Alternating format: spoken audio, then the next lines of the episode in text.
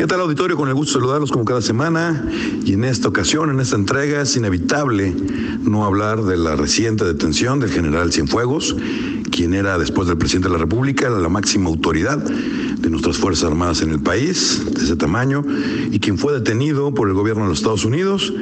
y lo están acusando por narcotráfico que puede una pena mínima de 20 años y una máxima prisión vitalicia si se le declara culpable. El tema, independientemente de que es alarmante, darnos cuenta en manos de quien estábamos al grado que los están acusando de eso, es que no es un caso aislado. Se suma al caso del exdirector general de Pemex Lozoya, la exsecretaria de Desarrollo Social Rosario Robles, el exfiscal de Nayarit Edgar Vieita, eh, los exgobernadores, ya ni hablar de Duarte, Genaro García Luna, exsecretario de Seguridad Pública en el gobierno de Calderón.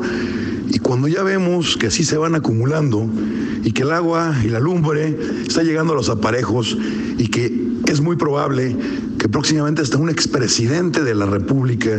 sea indiciado por esa participación con el narcotráfico, nos damos cuenta de qué tamaño es el problema. El punto es, auditorio, que el nivel de nuestra política y de nuestros partidos políticos es eh, deplorable. Vemos que se limitan a estarse tirando tierra, no para demostrar quién es mejor, sino quién es peor, o en el peor de los casos, para que la gente se quede con eh, la idea de que todos son iguales, que lo único que piden es el voto mediante las urnas para que les demos licencia para robar, para delinquir, para desquiciarnos la vida y la tranquilidad a los gobernados. Punto es que ya no sabemos qué hacer, ya cambiamos de partido, ya votamos por los independientes, ya le apostamos a las candidaturas ciudadanas, pero el sistema legal y político de este país está mal desde la médula. Cada gobierno llega sin plan de trabajo, sin proyecto, simple y sencillamente con sus ocurrencias, hacer sus reformas, según ellos de muy buena fe, pero absolutamente con ningún sustento. Estamos cosechando, ni hablar del nuevo sistema de justicia penal que ha generado una debacle, una locura de ingobernabilidad, de desespero por parte de la ciudadanía, donde se generó desde los sexenios del presidente Vicente Fox en adelante una generación frívola, materialista, sin apego a los valores ni a la vida, que no les importa tener tres años de rey que una vida de buey, como lo dicen ellos, y se tiran a delinquir, donde y estamos cosechando una sociedad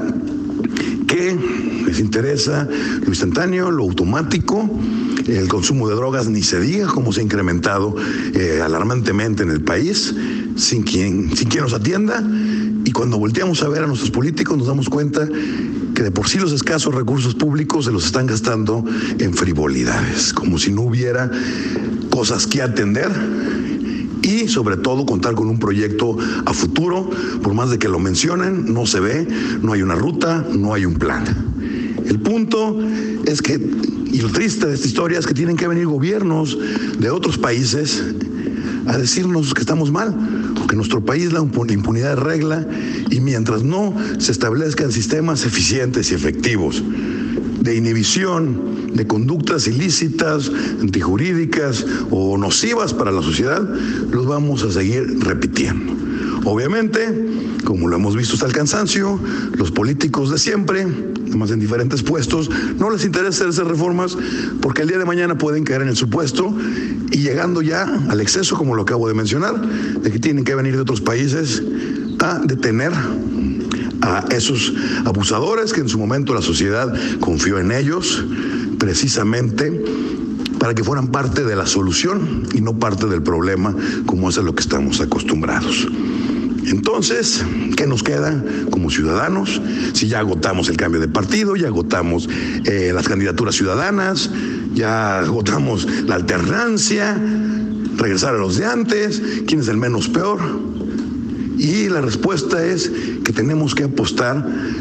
para generar condiciones para que los partidos o los instrumentos para llevar personas de la sociedad a puestos de elección popular, a puestos de poder, sean depurados. Que no sea un compadrazgos, pago de favores, sino que obligatoriamente se busquen a los mejores hombres y mujeres que una sociedad puede dar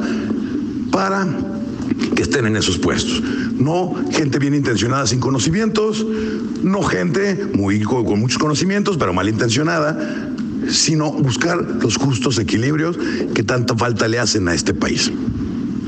Así las cosas, auditorio. Y la cuenta de Twitter, arroba y Plasencia con y latina, ahí con todo gusto estaremos interactuando. Que tengan muy buena semana.